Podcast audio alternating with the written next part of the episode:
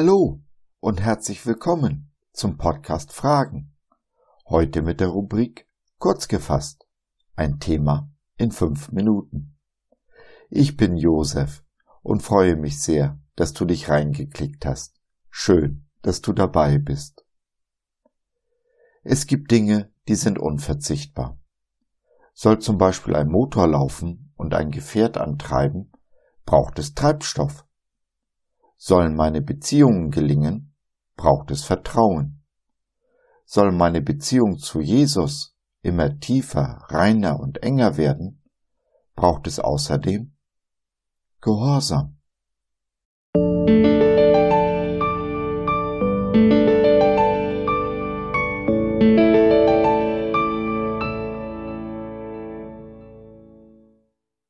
Was ist die Grundlage, die Voraussetzung? Das Fundament. Für?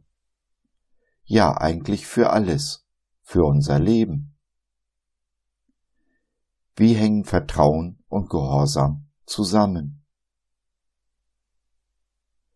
Jesus spricht in Johannes 14, Vers 1, Habt keine Angst, ihr vertraut auf Gott, nun vertraut auch auf mich. Vertrauen ist die Grundlage einer jeden Beziehung. Ohne jedes Vertrauen ist jede Beziehung nichts. Je mehr Vertrauen, desto besser die Beziehung. Geht das Vertrauen verloren, geht auch die Beziehung verloren. Dies alles gilt natürlich auch für die Beziehung zu Gott, dem Vater, den Jesus uns vor Augen malt, ja, den wir durch ihn erst erkennen können. Jesus ist dabei das Objekt unseres Vertrauens, die Grundlage, das Fundament, nicht die Bibel. Jesus ist es, der uns alle Gründe der Welt gibt, dem Vater zu vertrauen, nicht nur durch sein Wort, sondern vor allem durch das, was er getan hat und heute noch tut. Er ist uns Vorbild in allem, denn sein Vertrauen ist so unerschütterlich, dass er keine einzige Sünde begangen hat. Was haben Sünde und Vertrauen denn miteinander zu tun?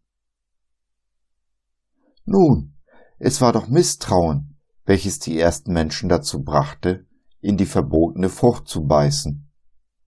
Das mangelnde Vertrauen darauf, dass Gott alle Zeit gut ist, immer nur das Beste für uns will und uns alles zum Leben gibt, was wir brauchen. In dem Moment, wo ich anfange, Gott zu misstrauen, fange ich an, mir die Dinge selbst zu nehmen, beziehungsweise selbst in die Hand zu nehmen. Vertraue ich aber Gott, bin ich auch gehorsam, denn ich erkenne dankbar an, dass er es besser weiß, einen besseren Weg für mich hat, als der, den ich mir ausgedacht habe. Misstrauen führt in die Katastrophe, Gehorsam dagegen zu dem Leben in Fülle, welches Jesus uns versprochen hat. Denn jeder Gehorsamschritt vertieft das Vertrauen. Die Beziehung zu Jesus wird enger, tiefer und reicher. Was nicht heißt, dass das Leben mit Jesus frei von Stürmen ist. Aber jeder Sturm kann dazu dienen, das Vertrauen zu festigen und uns geistig reifen zu lassen. Das Hören von Jesu Worten, einer guten Predigt oder eines Bibelwortes ändert von sich aus erst einmal gar nichts. Erst in dem Moment, wo ich das Gehörte umsetze, es tue, im Gehorsam vorangehe, erst in dem Moment geschieht Veränderung in mir und um mich herum. Das Leben und die Umstände geschehen mir nicht mehr.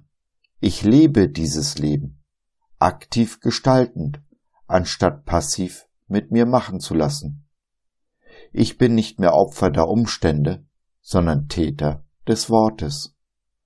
Erst der Gehorsam, das Tun, macht den Unterschied. Gute Absichten dagegen kann ich so viele haben, wie ich will. Sie bewirken, außer dass sie kurzzeitig mein Gewissen einlullen, nichts, absolut nichts, wenn sie nicht im Vertrauen in die Tat umgesetzt werden.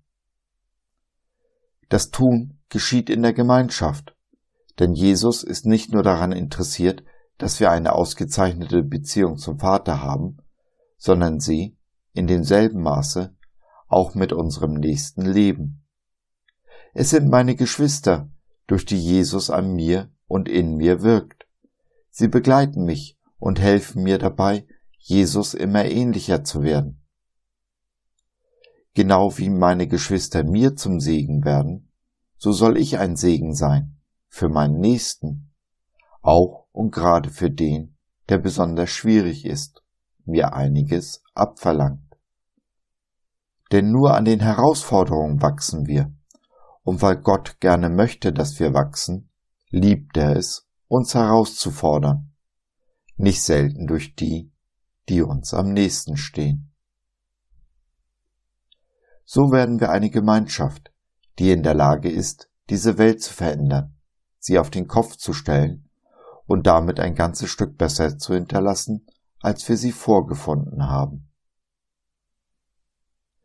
Wenn du keine Gemeinschaft hast, die doch für jedes Kind Gottes überlebenswichtig ist, dann laden wir dich ein in unsere Community Jesus at Home.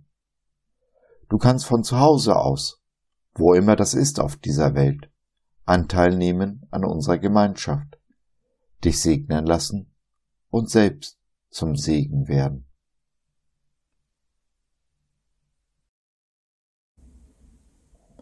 So, das war's für heute. Danke, dass du dir die Zeit genommen hast.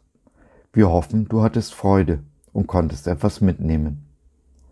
Wenn du bei einer unserer Veranstaltungen live dabei sein willst, Fragen, Anregungen und oder Kritik hast, dann besuch uns doch im Web www.gott.biz.